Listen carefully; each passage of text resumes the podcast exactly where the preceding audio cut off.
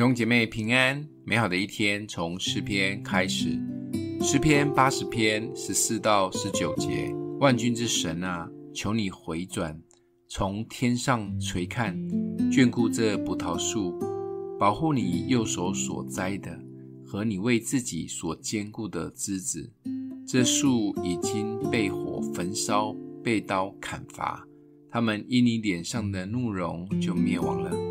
愿你的手扶持你右边的人，就是你为自己所坚固的人子，这样我们便不退后离开你。求你救活我们，我们就要求告你的名。万军之神啊，求你使我们回转，使你的脸发光，我们便要得救。最重要的是要讲三遍，在这短短的一篇诗，重复讲了三遍同样的一句话。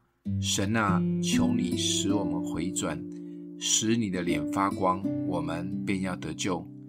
如果把这一句话按 NIV 的英文版本简单的表达，基本上可以浓缩成为三个动作：被恢复、被光照、得拯救。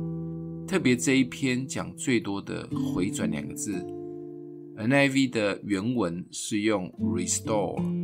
如果翻成恢复，其实感觉更为贴切，也是这个信仰最重要的核心。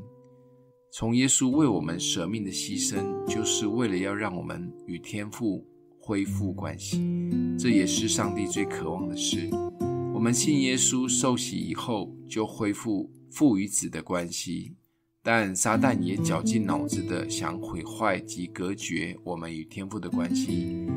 放下各种谎言在我们的里面，让我们看低了我们尊贵的身份。而教会本应该是恢复生命最好的地方，但可能因为有许多的市集活动，让人服侍到枯竭。